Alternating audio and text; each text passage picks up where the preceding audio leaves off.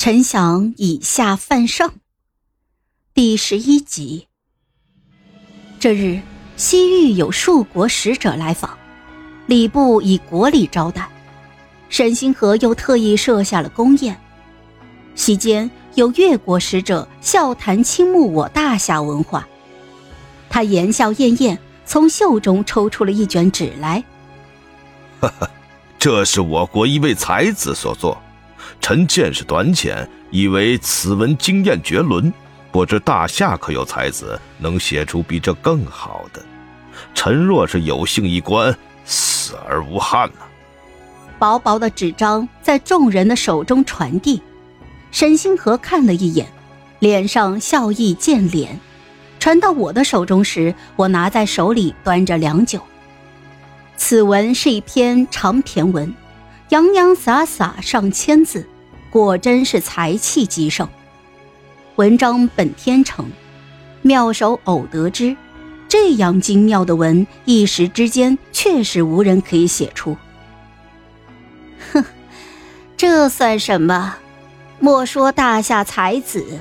这样的文，便是我们深宫妇人也能做的。我这妹妹平常就爱写诗词，景妃妹妹，你去做一首比他更好的。皇后笑着看我，沈星河瞬间黑下了脸，他想出言阻止，那几位使者却已经惊讶的站起了身。锦妃娘娘竟有此大才！大夏果然真是人杰地灵，叫人心生敬仰啊！皇后命人奉上了纸笔，看着我的眼神满是讽刺。锦妃妹妹，快写给他们看呀！沈星河握着拳头，额角轻轻跳动，他已然极怒。我却知道，若是我应对不好，这份怒气只怕我也要担一半。笔墨纸砚端到了我的身前，我叹了口气，站起身来。唉，此文极好，我写不出来。皇后惊讶的捂着嘴，满脸的失望。不过我写不出，越国人却也写不出。这篇文是我朝一位隐退山林的大儒所作。胡说，这是我越国人做的。金妃娘娘竟然诬陷我等，皇上，您要给我等做主啊！几位使者面红耳赤，激动的走上前来，跪在殿内，一副饱受屈辱的模样。沈星河已经放松了下来，眉目舒缓，嘴角甚至挂着轻笑。哦，锦妃说这是大儒所作，可有什么凭证？臣妾幼时便习过此文。我垂手而立，丢开了纸张，朗声把全文都给默诵了一遍。我清亮悠扬的嗓音回荡在殿内，那几个使者脸色是越来越黑。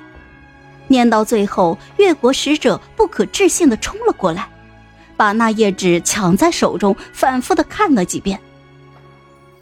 可惜这篇文抄的不完全。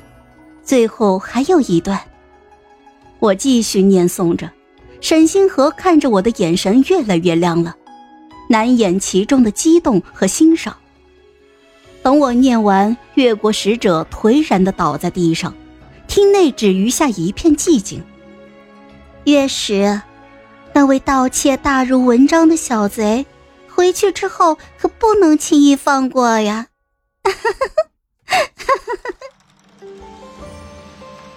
人天生都有慕强心态，不管是男是女。可笑的是，男人更加的虚伪，他们从不直说他们欣赏有才的女子，却告诉身旁的人女子无才便是德。他们畏惧一切不能掌控的东西，于是割人羽翼，以世俗道德给人套上重重枷锁。时日一久，他却告诉你。女人天生如此，他轻贱鄙薄你，头发长见识短，唯女子与小人难养。她早已忘记当初是他锁了你的手脚，将你困在这一片四方天地。沈星河兴奋地亲吻着我的额头。嗯，阿锦，你竟能过目不忘，为何之前不告诉朕？我推开他，看着自己的手，神色落寞。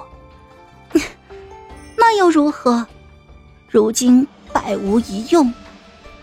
这双手曾经也提笔千言，文能安邦，现在却困有深宫，不过逗弄花鸟罢了。沈星河怜惜的握住我的手，阿锦，你后头那句补的极好，比之前文也不遑多让，不愧是状元之才。不教你读书，倒是有些可惜了。我嗤笑一声，转过头不去再看他。沈星河的兴奋和我的失落形成了强烈的对比，他竟然难得的感到愧疚起来。为了讨我的欢心，沈星河开始试探的拿些折子回宫，给我看公文底报，又从皇后的手中分了大半的权力，让我掌管内宫，说是给我找些事做。我心情总算是好了几分，不复之前的郁郁寡欢。闲暇时候也会偶尔到御花园里走上一圈这日，我走到一处茂密的花木旁。却听见另一头传来了皇后的嗓音：“姐姐，你能不能再求求皇上？我们新婚才多久，他就把张家打发去了边境，能不能叫他回来呀？”哎呀，张家惹恼了他，这事我也不好劝呀。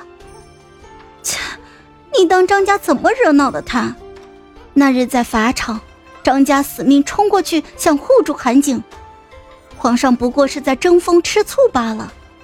如今张家已经是我们严家的女婿了，他的职位不升反降，可见在皇上的心里，我们严家比不得景妃。我的脚步顿住了，停了片刻，转身离开。后来几日，果真听说皇后同皇上吵了一架。陈心命人告诉我此事，我笑着摇头。不够，还得再加把火。